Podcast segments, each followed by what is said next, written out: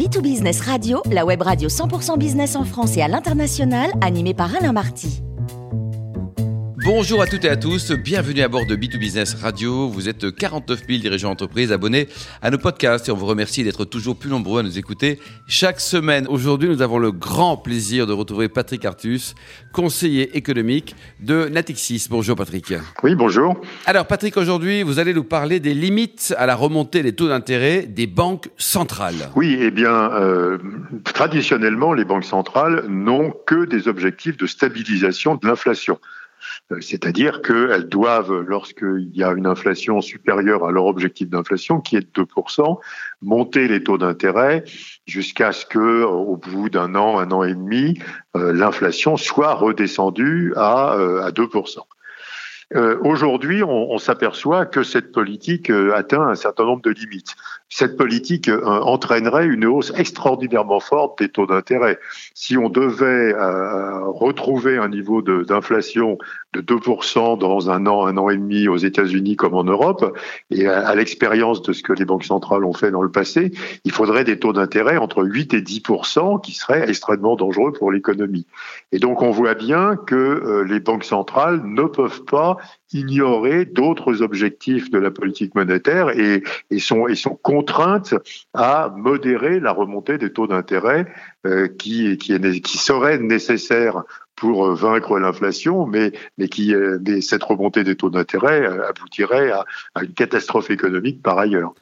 D'accord, Patrick, mais les banques centrales, est-ce qu'elles peuvent vraiment ignorer l'effet de la remontée des taux d'intérêt sur l'investissement, en particulier les investissements nécessaires pour la fameuse transition énergétique? Oui, alors c'est une des raisons pour lesquelles les banques centrales ne monteront pas les taux autant que le suggérerait leur comportement passé. À nouveau, la, BCE ou la Réserve fédérale devrait monter les taux d'intérêt à 8 ou 10 euh, compte tenu de l'inflation d'aujourd'hui, hein, euh, si elle se comportait comme dans le passé.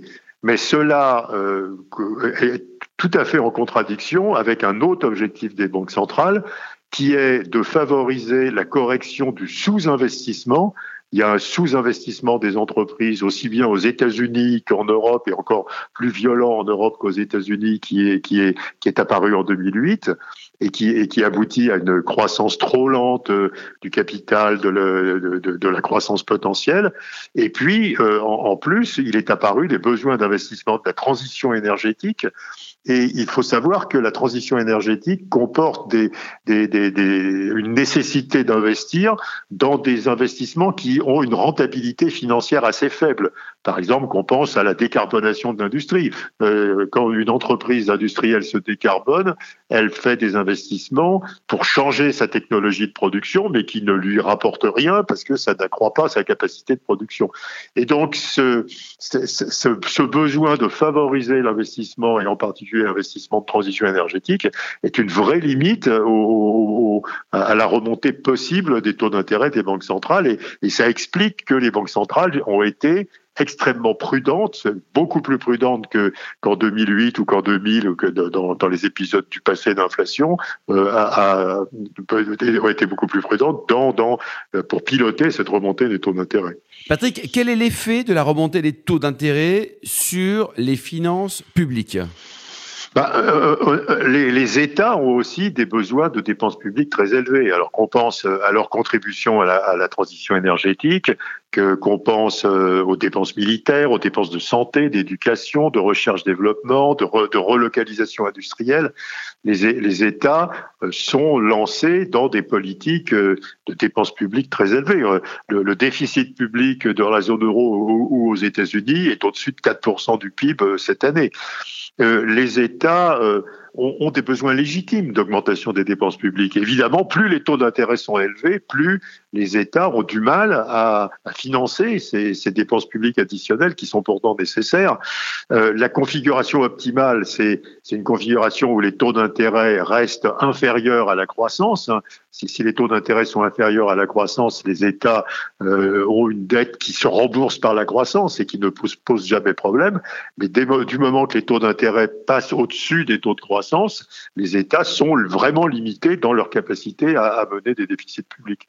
Patrick, la remontée des taux d'intérêt peut-elle générer une nouvelle crise bancaire? Les difficultés de la Silicon Valley Bank vont-elles, à votre avis, hein, potentiellement se généraliser? Bah, euh, normalement, la remontée des taux d'intérêt est favorable aux banques, parce que les banques ont des ressources qu'elles ne, rémunèrent pas, c'est les dépôts à vue, et elles prêtent à des taux d'intérêt plus élevés au fur et à mesure que les banques centrales montent leurs taux d'intérêt. Donc on part de l'idée que la remontée des taux d'intérêt, c'est bon pour les banques. Et alors, il y a un certain nombre d'exceptions, mais qui sont vraiment pas des banques normales. Par exemple, la Silicon Valley Bank, c'est pas vraiment une banque qui fait du crédit, c'est une banque qui collecte des dépôts d'entreprises technologiques. C'est des dépôts qui viennent des IPO, qui viennent des levées de fonds, et qui, euh, qui a acheté pour investir l'argent de ces dépôts des obligations du Trésor des États-Unis à des maturités très très longues. Évidemment, plus la maturité du portefeuille obligataire de la banque est, longue, plus que lorsque les taux d'intérêt remontent, elle fait des pertes. Et, donc, euh, les pertes de la Silicon Valley Bank sont, sont assez spéciales. En fait, la Silicon Valley Bank, c'était plus un fonds d'investissement en obligations qu'une vraie banque. Mais normalement, on voit bien que les grandes banques américaines ou que les grandes banques européennes vont bien.